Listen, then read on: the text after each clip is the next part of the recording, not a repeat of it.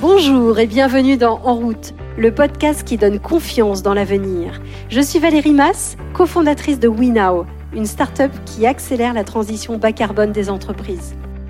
En route, c'est une conversation avec une personnalité qui peut faire bouger les lignes en faveur du climat. Je décrypte avec elle ce qui les pousse à avancer, les actions qu'elles mènent pour faire bouger les lignes, la manière dont elles réussissent à prendre du recul sur la pression des résultats financiers pour prendre des décisions audacieuses en faveur d'un monde plus durable.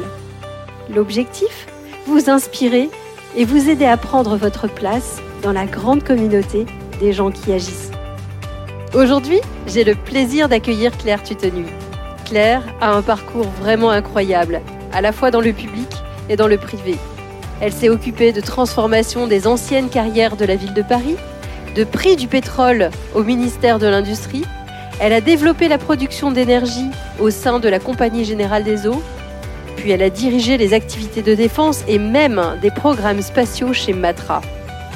Depuis 2006, elle dirige Entreprises pour l'environnement, un think tank de 40 grandes entreprises qui travaillent ensemble à mieux prendre en compte l'environnement dans leur stratégie et leur gestion courante. Comme elle a touché de près aux problématiques de l'énergie, à la réalité des prises de décision dans le public, à la réalité également des business models du monde de l'entreprise, elle sait les contraintes qui pèsent sur chaque acteur. Son approche du changement est donc à la fois pragmatique et ambitieuse. Avec Claire, nous allons parler de nouveaux modes de vie, de réinvention de la publicité, de pédagogie, de télétravail. Vous êtes prêts à changer votre vision du monde? Alors, en route Bonjour Claire Bonjour Valérie. Merci d'avoir accepté cette interview. Alors Claire, j'avais une première question. En tant que délégué général des entreprises pour l'environnement, vous avez une place privilégiée pour voir où en sont les entreprises euh, dans leur action pour le climat. Est-ce que c'est difficile de les pousser à agir? Ou est-ce que vous avez des relais finalement dans certaines entreprises un peu précurseurs qui ont envie et Il y a des relais. Euh, en revanche, c'est pas si ancien qu'ils arrivent à intéresser les directions marketing. Ça marche parce que les directions de marketing sont extrêmement interpellées. Les propositions de la Convention citoyenne pour le climat, les différents rapports qui sortent sur le sujet, ils sont donc très attaqués.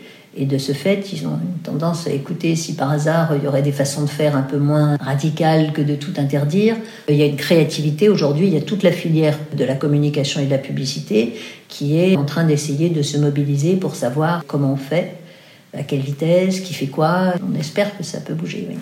Vous dites une chose qui m'a beaucoup marqué, c'est que vous dites que euh, il faut être très proche de la nature, voire être immergé dans la nature euh, très petit pour être réellement sensible au climat. Qu'est-ce que vous entendez par là? Effectivement, ce qui m'y a fait penser, c'est les conversations avec Anne-Caroline Prévost du Muséum, qui est donc une chercheuse en sciences sociales et environnement, qui fait des travaux sur le fait que le contact avec la nature des enfants est très important, essentiel pour la sensibilité à l'environnement des grandes personnes qu'ils deviennent après. Depuis qu'elle a parlé de ça, j'y fais attention et effectivement, je constate que c'est bien le cas et que la plupart des gens qui sont sensibles à l'environnement sont en effet des gens qui ont eu des contacts avec l'environnement précoce, ce qui est une première chose. La deuxième chose, c'est effectivement que ce contact précoce, il est important pour ne serait-ce que le, fait de réaliser qu'il y a des changements dans l'environnement.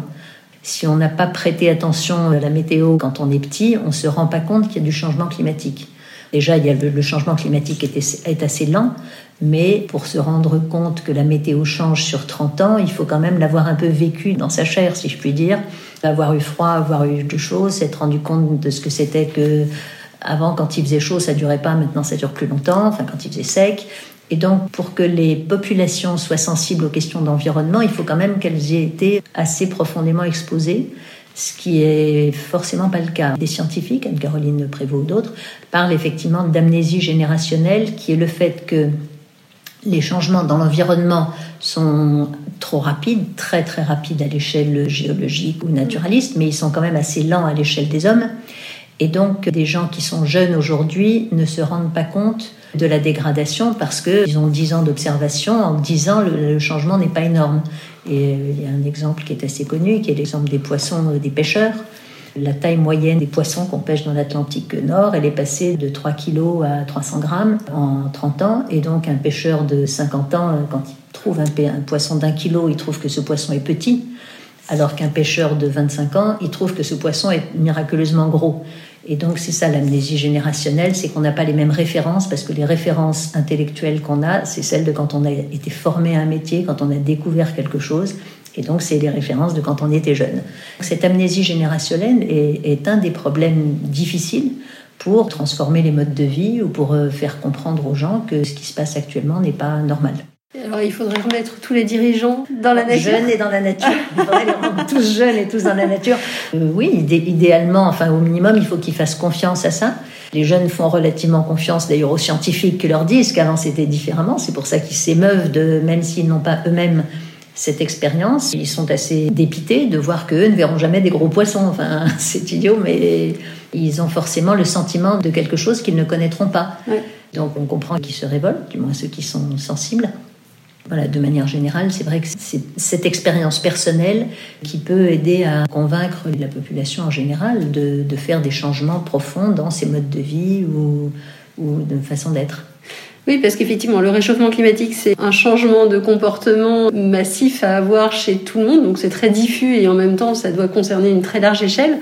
Dans vos travaux avec Zen 2050, vous proposez de changer les aspirations, de changer la publicité notamment. En fait, effectivement, l'étude Zen 2050, ce qu'elle montre, c'est que les entreprises ont des solutions, les pouvoirs publics font des politiques, mais ces deux catégories d'acteurs peuvent rien faire sans euh, les citoyens. Parce que ce dont il s'agit, c'est vraiment de changer des modes de vie, euh, changer la façon dont on s'alimente, changer le régime plus ou moins carné, changer la façon dont on bouge, déménager pour se rapprocher de son mode de son lieu de travail, euh, isoler sa maison. Donc c'est des changements importants et de mode de vie. Ça peut pas être transparent pour les consommateurs. Et donc il faut qu'ils adhèrent.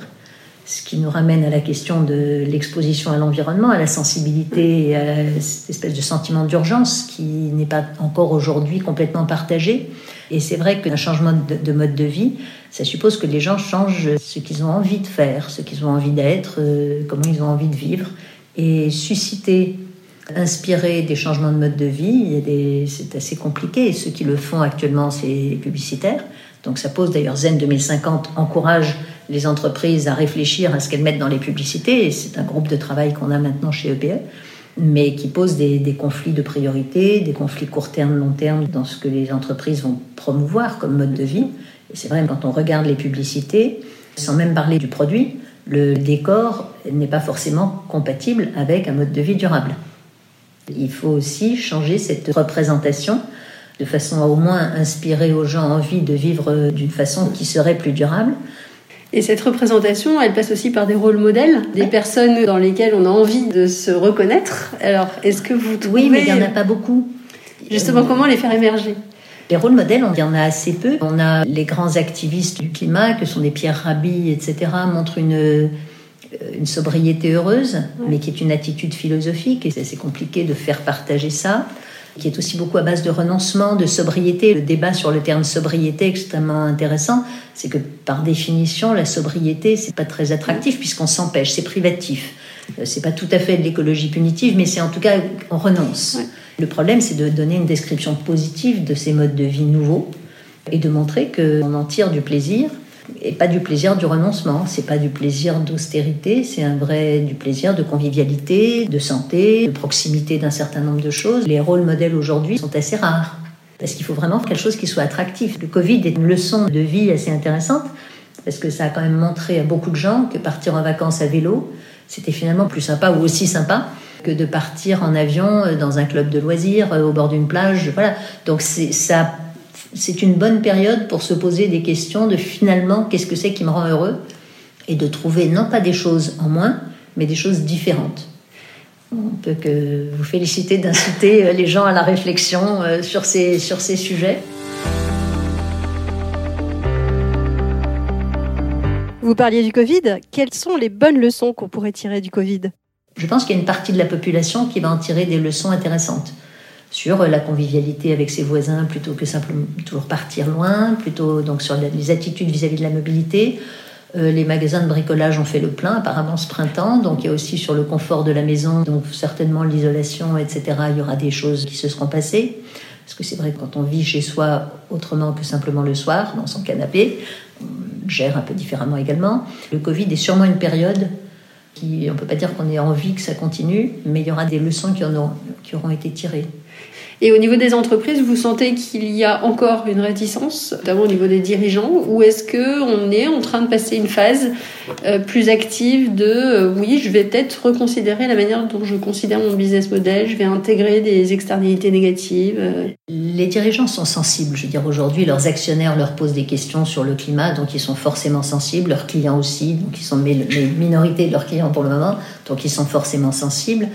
En revanche, ils ont à faire des arbitrages qui sont difficiles entre euh, court terme et long terme, c'est-à-dire euh, bien souvent les produits qu'ils ont promus, les modes de vie qui ont servi à vendre des produits euh, qui font de bonnes marges. La question, c'est à quelle vitesse on les réduit, à quelle vitesse on les transforme, on les remplace par d'autres. Et ça, c'est le marché. On ne peut pas pousser sur un marché qui veut pas. Si, Total ne vend pas d'essence, ça ne va pas empêcher les gens d'aller à la pompe. Donc, tant qu'à faire à ce que les gens aillent à la pompe, autant qu'ils aillent chez moi. Donc, à quelle vitesse on réduit? Et ces questions-là, c'est des questions de dirigeants difficiles. Elles sont posées, au minimum, elles sont posées. Et effectivement, comme vous disiez, euh, si d'autres peuvent le vendre, pourquoi je m'arrêterai moi? C'est bien compliqué. Donc il faut vraiment que ça, il faut vraiment que ce soit à partir du marché que, que ça change. Donc ça veut dire changer les marchés, ça veut dire potentiellement changer la, réglementation et essayer de pousser à mettre effectivement ce fameux prix du, carbone.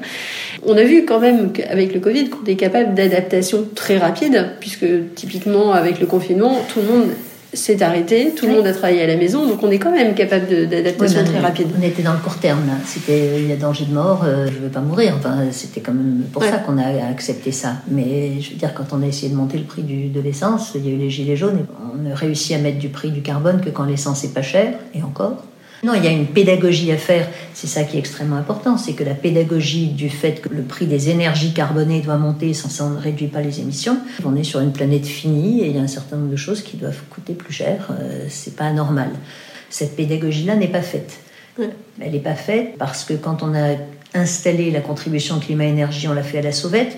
C'est un moment où le prix du pétrole était très bas, donc ça s'est pas vu. Du coup, il n'y a pas eu de pédagogie. Du coup, quand le prix du pétrole est remonté, on s'est aperçu qu'il y avait cette taxe et la population a refusé qu'elle monte davantage. Mais si on ne fait pas la pédagogie de ce sujet-là, ça ne marchera pas. C'est une pédagogie courageuse. Et qui devrait la faire justement bah, C'est tout le monde, c'est tout le monde. C'est les, les, gouvernements, c'est les ONG. Les entreprises devraient la faire aussi. Hein. Il faudrait qu'il y ait une espèce de consensus des gens qui parlent et qui ont accès, euh, qui font de la pédagogie collective. Et il y en a dans les trois catégories d'acteurs pour dire euh, il faut que le prix de l'essence monte, il faut que le prix des fossiles monte, parce que s'il ne monte pas, eh ben, on va faire une économie d'un côté, on va la redépenser d'un autre côté. C'est-à-dire qu'on va réduire son isolation et acheter une plus grosse voiture parce qu'on redépense l'économie d'énergie ailleurs, dans quelque chose d'aussi énergétique. Bien sûr. Les ONG pourraient le faire, mais elles n'aiment pas parler des mauvaises nouvelles. C'est pas sympa.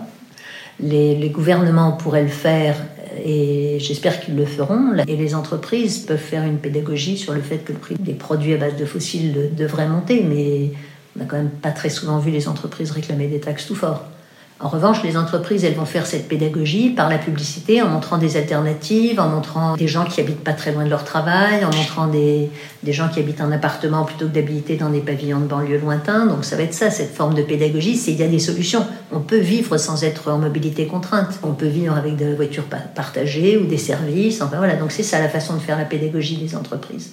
Ça nous ramène à la publicité. Non, non mais c'est clair. Je pense que la, la, vision, en tout cas l'aspiration, est hyper importante. Et d'ailleurs quelle est votre vision d'un monde cohérent avec les engagements de Paris? Euh, Il y avait un très bon article de Bruno Latour disant il n'y a pas un seul futur, il n'y a pas un seul progrès. Il faut que ça buissonne et puis ensuite on s'y retrouve. Les uns et les autres font des choix. Il n'y a pas une façon de le faire. À un moment donné, on a traité l'eau parce que l'eau rendait malade, donc on a traité l'eau potable et on a traité l'épuration des eaux usées. Ça n'a pas changé la vie euh, fondamentalement des gens, sauf que les gens sont venus se mettre autour des réseaux d'eau, ça a structuré des choses et on a fait payer l'eau. Donc euh, on, peut faire payer le CO2 de la même façon. Euh. En fait, c'est l'idée de devoir changer son mode de vie complètement qui fait peur. Je ne crois pas qu'on change fondamentalement. On change à peu près zen, on change 20% de l'économie. D'accord. C'est-à-dire qu'on change les voitures, les maisons et la façon de se nourrir, mais on les change marginalement. On garde des loisirs, on garde. Alors, les loisirs, idéalement, ils sont un petit peu moins carbonés, donc c'est un peu moins à base de mobilité lointaine et un peu plus à base de spectacles vivants ou de services. Des réflexions qu'on peut avoir, c'est qu'est-ce que ça veut dire le luxe? Qu'est-ce que, à quoi on met son superflu? Est-ce qu'on le met à acheter plus de produits ou est-ce qu'on le met à aller faire des choses avec d'autres gens, des loisirs plus conviviaux, mais pas très loin? Franchement, il n'y a, pas de réponse impossible à ça. Va se faire broder des trucs sur ses habits au lieu d'aller en acheter. On peut imaginer des tas de façons de faire qui sont possibles et qui ne sont pas juste privatives. Mais effectivement, ça suppose qu'il y ait beaucoup de gens qui mettent de la créativité là-dedans. Pour inventer ce nouveau Pour inventer ces nouveaux modes de vie. Et vraiment, c'est un appel général à la créativité la jeune génération doit pouvoir faire. Emmanuel Feber, qui est le PDG de Danone, euh, dit qu'il part souvent en retraite pour réfléchir et, se recentrer, puisque c'est vrai qu'on peut être parti dans le tourbillon des affaires, des tourbillons de sa journée, et peut-être prendre des décisions un peu euh, hâtives. Il le propose, je crois, aussi des, actions de ce type à ses collaborateurs. Qu'est-ce que vous en pensez? Forcément, euh, vu de PE, je ne peux qu'encourager tout ce qui est la réflexion des dirigeants. Ce qui est sûr et certain, c'est que le besoin de formation des équipes, que ce soit les cadres, les techniciens, les professionnels, les experts, intégrer la transition écologique et ses exigences, c'est quelque chose qui est difficile et qui nécessite du contenu technique, du contenu managérial. Ça veut dire quand une direction financière, on commence à lui dire bah, il faut intégrer un prix interne du carbone. Ça veut dire qu'il faut que ça soit dans les systèmes de, gestion, dans les, dans les tableurs, etc. C'est quand même des choses qui nécessitent de la compréhension, de la formation, etc. Donc il y a effectivement un, très gros effort qu'on voit venir, euh, qui est commencé, pour intégrer la transition écologique à la formation continue de tous les métiers, en plus évidemment de la formation initiale. Conduire ou vivre la transition, c'est une remise en cause personnelle assez profonde. Se dire, quand on est un charbonnier, prenons un charbonnier, que en fait ce qu'on a fait, bah, il faut se dépêcher d'arrêter le plus tôt possible euh, parce qu'en fait c'est pas bien, alors que ça a été porteur d'une carrière réussie, de bonheur pour des tas de gens, enfin de plaisir pour des chiffres d'affaires, de réussite, c'est quand même personnellement très compliqué. Donc euh, effectivement, ça suppose de la réflexion. Il y a aussi un renouvellement de génération qui permet de résoudre une partie de ce revirement qui est quand même extrêmement compliqué pour les personnes qui doivent le faire. Ce qui est extrêmement important, c'est d'anticiper à quoi peut ressembler cet avenir décarboné. Ça devient une chose normale, attendue, anticipée, et bien sûr, il y a toujours des gens qui vont être réticents. Mais il y a aussi maintenant une attente sociale forte sur le sujet. Les faits sont là pour euh, accélérer, pour empêcher que ça sorte du débat public. Vous avez écrit dans votre rapport Zen 2050 que la mobilité était quand même le seul secteur où les émissions continuaient à augmenter. Qu'est-ce qu'on peut mettre en place pour accélérer? Comment on fait pour que ce soit durable? Ça prend du temps et je, je pense que ça passe par la structure des villes, par la façon dont on va concevoir les villes. Pendant les 30-40 dernières années, on a commencé à faire de la ville à l'américaine. C'est-à-dire, on prend de la place, on étale. Bon, c'est pas étalé autant que les États-Unis, mais c'est quand même très étalé. Marne-la-Vallée est quelque chose qui, euh, est pas, qui est nouveau. Ça, mais enfin, c'est nouveau, ça a 30-40 ans, donc euh, maintenant c'est une espèce de nouvelle normalité qu'on a créée. Ça s'appelle maintenant non plus une ville, mais une nappe urbaine, qui est je sors de chez moi, je prends ma voiture et je mets pas mon manteau de la journée. C'est un modèle qu'on a projeté très très largement sur les particuliers.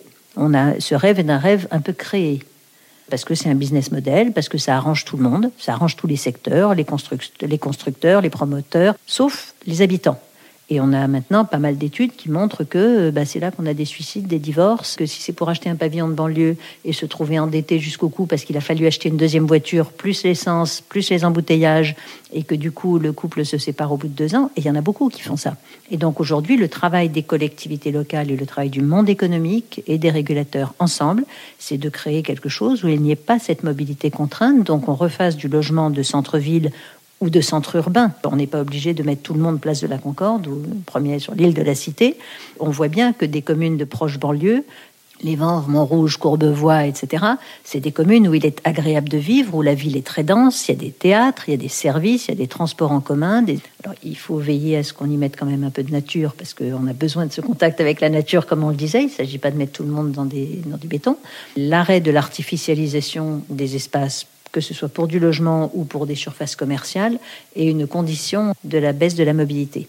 Parce que ça réduit le besoin de mobilité et ça permet de rendre plus économiques les solutions de transport en commun ou de partage.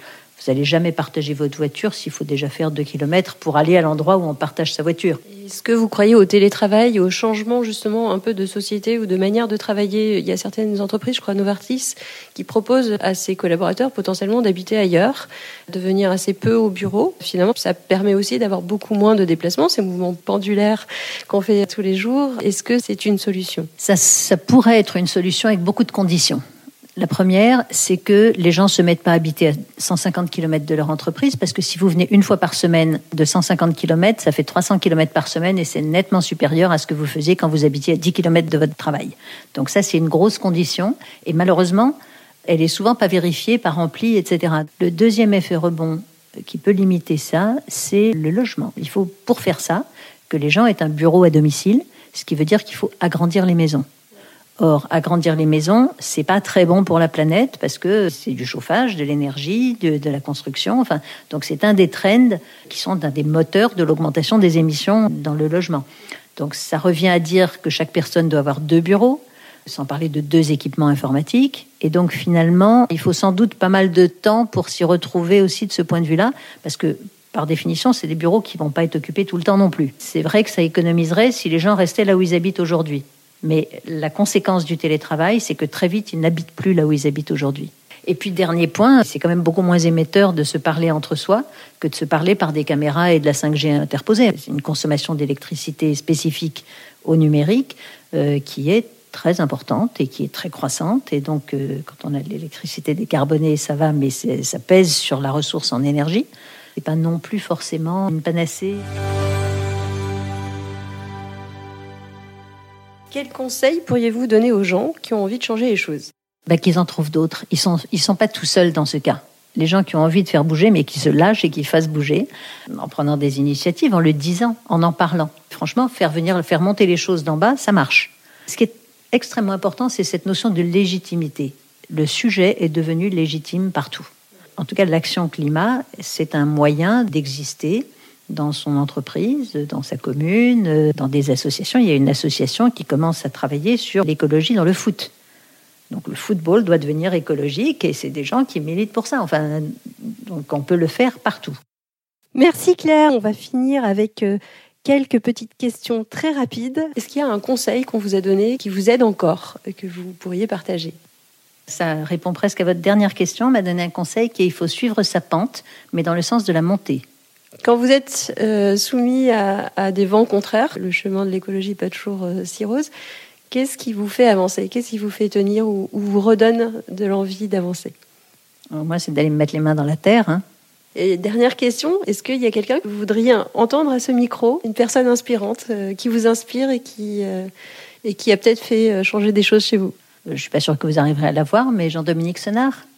Merci beaucoup. Merci beaucoup à vous. Waouh Merci Claire Titenuy d'avoir partagé votre vision du monde de demain.